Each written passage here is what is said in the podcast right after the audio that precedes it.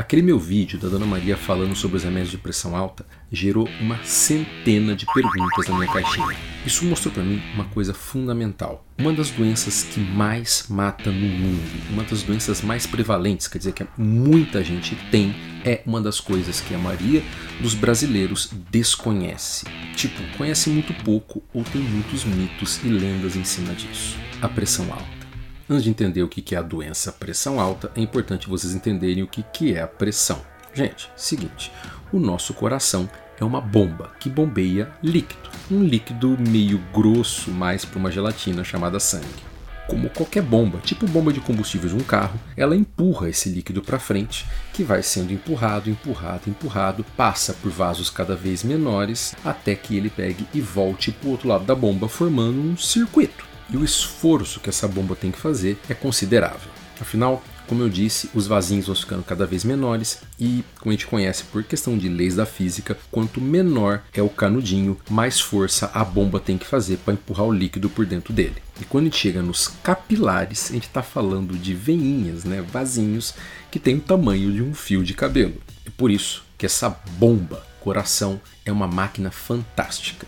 Desde o dia que você nasce, ela nunca mais vai parar de funcionar, a não ser que você morra ou sei lá, se apaixone. Daí ela para por um segundinho ou dois. Foi o que aconteceu quando eu vi a Karina pela primeira vez. Mas vamos lá. O coração, quando bate, quando contrai e ejeta, solta né, o sangue para frente, ele está na força máxima dele, vamos dizer assim, na máximo de contração. É nesse momento que ele empurra o líquido que você vai ter o ponto alto da sua pressão sanguínea. Afinal, é o momento que ele está fazendo mais esforço para empurrar o líquido para frente. No caso, quando a pessoa está com a pressão normal, é o 12, que na verdade é 120 milímetros de mercúrio, uma medida de pressão. Pensa no 12. Tá bom. E quando ele relaxa, ele abre de novo, é como se ele fizesse um vácuo. Então ele meio que dá uma chupadinha no, no sangue que está para trás. E daí ele enche de sangue de novo. E a pressão no sistema todo diminui para o valor mínimo dela, que na pressão normal é o 8. Então é como se na hora que ele bate, empurra o sangue 12 e na hora que ele relaxa e chupa o sangue 8. Então é óbvio, o tamanho da pessoa, o peso da pessoa, tudo isso influencia. Você não espera que uma criança de 20 quilos tenha uma pressão 12 por 8 o tempo todo. Ela vai ter uma pressão menor. Mas, mais uma vez, esses não são os únicos elementos que influenciam na pressão arterial. A maior artéria do corpo, aquela que está logo na saída do coração, é a aorta. É um cano de PVC em torno de 5 centímetros. E como eu disse, as artérias vão diminuindo de tamanho até chegar nos capilares, que têm milímetros de diâmetro. Mas o que acontece é que todas as artérias do corpo, sem exceção, possuem uma parede, uma camada de músculo, e elas têm a capacidade de aumentar ou diminuir o seu diâmetro, conforme a necessidade do corpo. Mas a somatória, vamos dizer assim, do quanto as suas artérias estão dilatadas ou contraídas, pode modificar o valor da sua pressão arterial. Quanto menor a artéria, mais esforço o seu coração faz. Se por algum motivo você estiver tendo um fechamento de todas as artérias, a sua pressão vai subir, vai para 14, 15, 16 ou coisa que o vale. Se acontecer alguma doença ou uma situação que elas abrem todas sem exceção, sua pressão pode despencar para zero. Entendendo os elementos que compõem a pressão arterial, você já começa a entender um pouco mais sobre a doença hipertensão, que é quando a sua pressão está alta de maneira artificial. Que situações podem aumentar a tua pressão e te dar a doença pressão alta? Em primeiro lugar, se você tiver um peso, uma estrutura que esteja acima daquilo que teu coração foi projetado. Ou seja, se estiver acima do peso, você pode desenvolver a doença hipertensão só pelo fato de que seu coração tem que bombear sangue para mais você do que ele foi desenhado. Outra situação são coisas que fazem com que a parede dentro das artérias fique inflamada. Isso pode fazer que a artéria feche de maneira artificial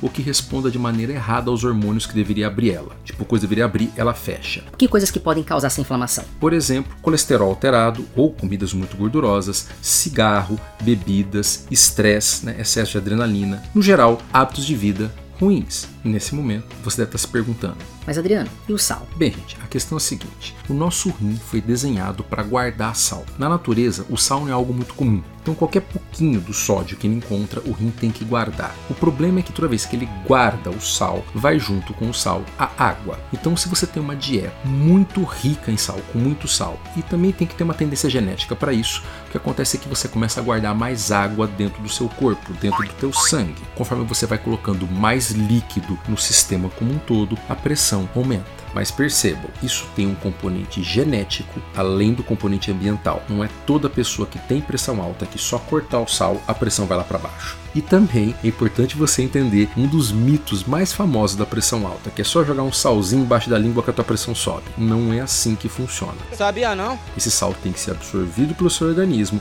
passar por toda a circulação, chegar no rim, o rim pegar aquele sal e guardar. E pelo acúmulo de vários dias ou até meses do uso excessivo do sal é que a sua pressão vai elevando. Consequentemente, achar que a tua pressão está alta hoje porque você comeu uma picanha salgada, ou achar que tomar um copo com sal, jogar um salzinho na língua, vai subir tua pressão, é lenda. Outro mito que é importante acabar essa ideia de vocês acharem que toda vez que a pressão de vocês sobe, vocês vão sentir. Gente, entenda, o nosso corpo tem uma capacidade absurda de adaptação. Se sua pressão foi de 12 por 8 para 20 por 14 em questão de 10 minutos, isso vai causar um sistema de pressão maior na tua cabeça, você pode ter uma tontura, mal-estar, vomitar, ok. Mas se essa pressão subiu de maneira devagar, paulatina, o seu corpo tem uma capacidade monstruosa de se adaptar a essa nova realidade.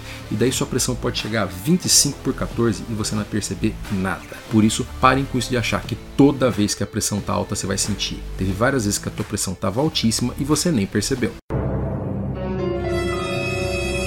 Por último, é importante acabar com o mito que o problema é a pressão tá alta hoje, tipo muito alta. Se você não tem a doença pressão alta e de repente a sua pressão chega a 18 por 12 por qualquer motivo, você pode passar mal, ter um pouco de dor de cabeça, mas o seu corpo tem uma capacidade importante de adaptação, você vai melhorar. Agora, o que mata de verdade na hipertensão é 14 por 9, 15 por 10 durante 10, 20, 30 anos. Isso é que vai causando várias micro lesões nos vasinhos do seu cérebro, do seu coração, do seu rim e vai te levar a infarto, derrame e uma insuficiência renal. Mais importante do que a corrida é a maratona. Por isso é importante que a sua pressão esteja regulada como um relógio sempre.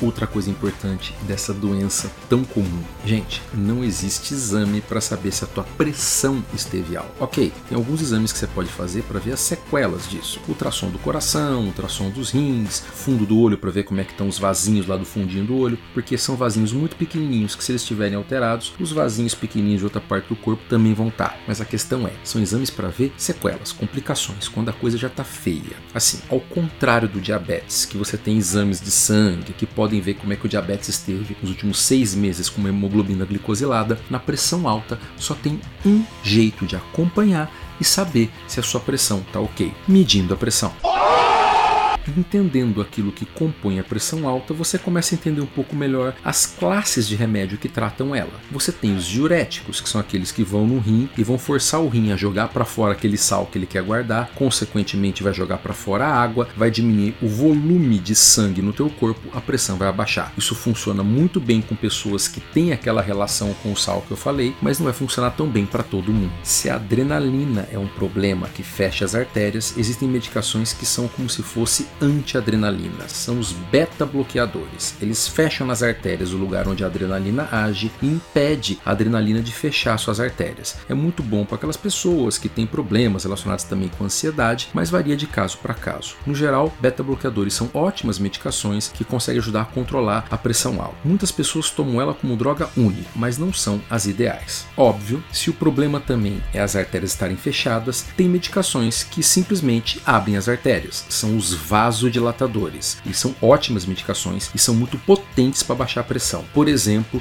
o anlodipino e o nifedipino são tão potentes que têm que ser usadas com cuidado, porque pode abaixar a pressão demais. São muito utilizadas quando a pessoa tem uma crise de pressão, mas pode ser usadas no dia a dia também normalmente. Tem uma classe de drogas que mudou a história da pressão alta no mundo como um todo. Na verdade, duas, que são as inibidoras da enzima conversora de angiotensina. É o quê? Tá, tá muito técnico para você, é o captopril. Ah!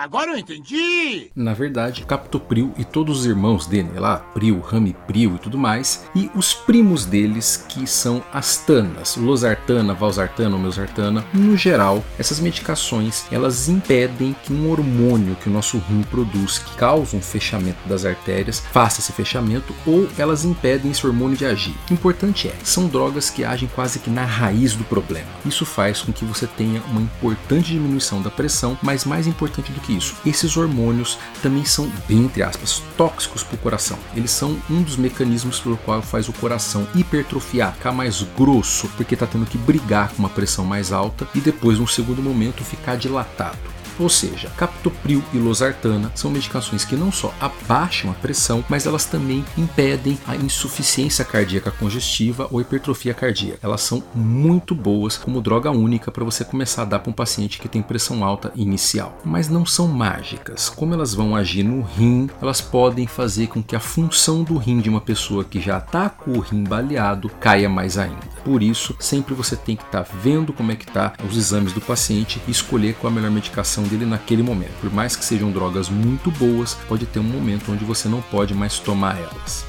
E é isso, pessoal. Apanhadinho geral básico, mas acredito que se você ver esse vídeo, você vai entender muito mais de pressão alta do que você entendia antes. Uma dica fundamental que vai ter vídeo meu falando sobre isso é o seguinte: decore o nome dos seus remédios. Saiba deles como se fosse o nome dos galãs de novela que você ama de paixão.